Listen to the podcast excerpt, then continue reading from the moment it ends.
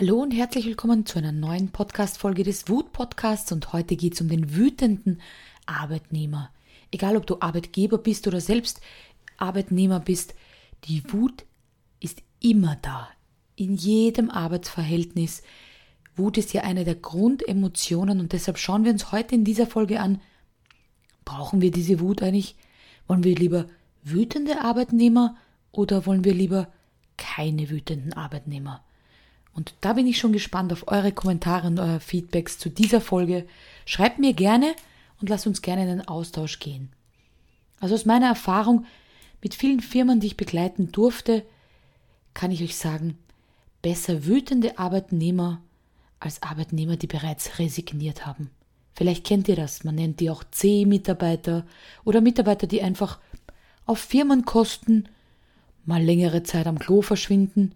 Das sind Mitarbeiter, die sagen, ach, die Zeit läuft noch, in 15 Minuten ist Dienstende, also gehe ich nochmal aufs Klo, bringe noch meine Kaffeetasse weg, räume noch meinen Arbeitsplatz auf. Also Mitarbeiter, die nur die Zeit absitzen. Das sind Mitarbeiter, die schon resigniert haben, die nicht mehr mit der Firma und der Idee oder Ideologie verbunden sind. Mitarbeiter, die sagen, ich bekomme genauso viel bezahlt, ob ich hier Einsatz bringe oder nicht.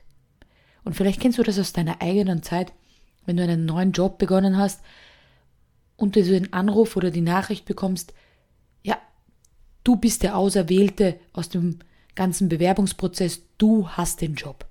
Dann sind alle immer Feuer und Flamme, erzählen das ihren Freunden, ihrer Familie, allen, äh, posten das auf Facebook oder wo auch immer und sind richtig motiviert, in diesem neuen Job Gas zu geben. Und trifft man die meisten nach einem halben Jahr wieder, ist diese ganze Euphorie verschwunden. Der Alltag ist eingekehrt und man merkt, es ist kein Platz für diese Euphorie. Und dann gibt es zwei Möglichkeiten. Es gibt Mitarbeiter, die dann sagen, oder Menschen, die dann sagen, okay, das ist nicht mein Job, hier kann ich nicht mein Potenzial leben, ich gehe wieder. Ich kündige, ich suche mir was Neues.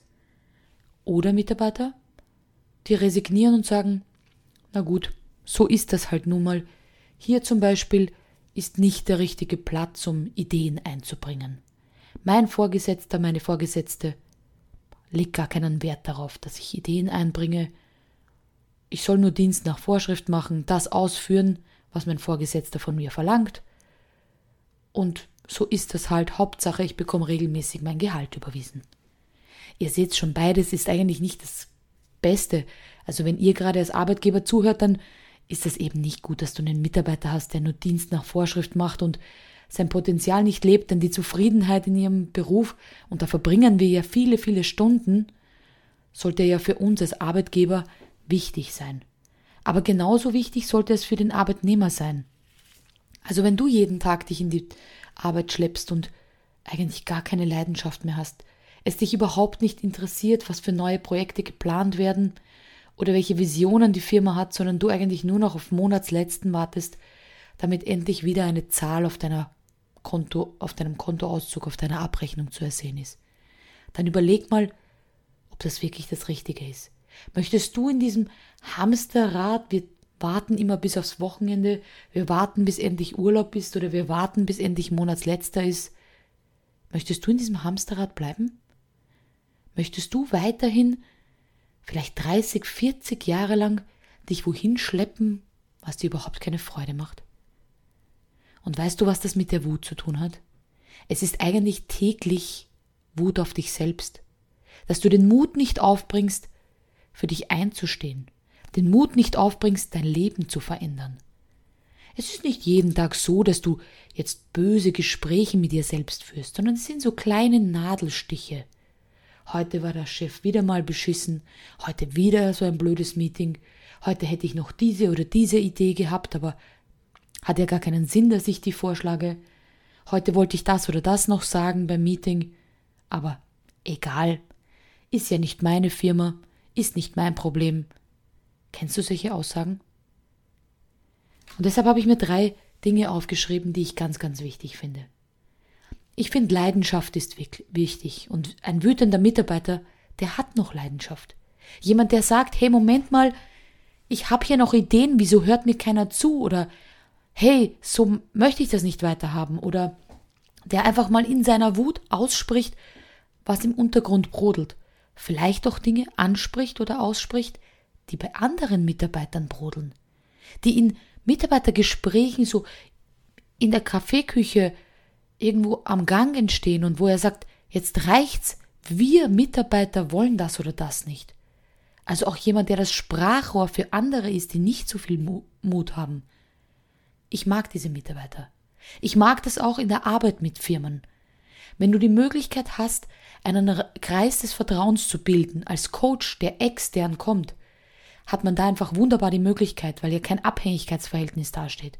Das heißt, wenn ich einen Kreis des Vertrauens in Firmen schaffe und Mitarbeiter aussprechen, was sie eigentlich tagtäglich stört. Und ich kann euch sagen, da liegt so viel Potenzial. Denn das ist der zweite Punkt, den ich mir aufgeschrieben habe. Diese Ideen, die da entstehen können, sind manchmal großartig und verändern so viel. Das sind manchmal Kleinigkeiten, die ein Vorgesetzter gar nicht sieht. Das kann der Mitarbeiterparkplatz sein, der nicht beleuchtet ist. Das kann die Zeitmessung in der Firma sein, die nicht korrekt abläuft. Das kann das Essen in der Cafeteria sein, das einfach niemand mag. Also es sind ganz viele Dinge, die vielleicht der Vorgesetzte gar nicht auf seiner Agenda hat, die aber im Untergrund brodeln.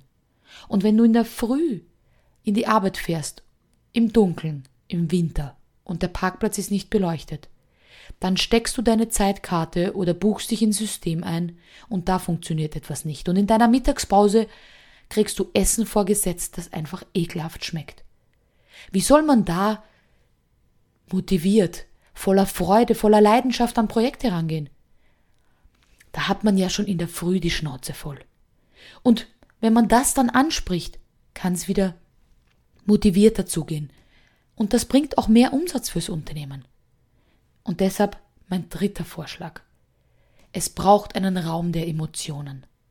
Es braucht einen Ort, wo sich Mitarbeiter zurückziehen können, egal in welcher Emotion sie gerade sind. Das kann sein nach einem hitzigen Kundengespräch, dass man sagt, boah, ich brauche mal fünf Minuten, um wieder klarzukommen, das war so ein anstrengender Kunde. Dann kann man sich rausziehen. Das kann aber ein Ort sein, wo man sagt, boah, ich, mir sprudeln gerade Ideen, ich muss das alles mal auf einen riesen Flipchart schreiben oder auf eine riesen Wand, wo ich alles niederschreiben kann und mal brainstormen kann, vielleicht auch mit einem Kollegen.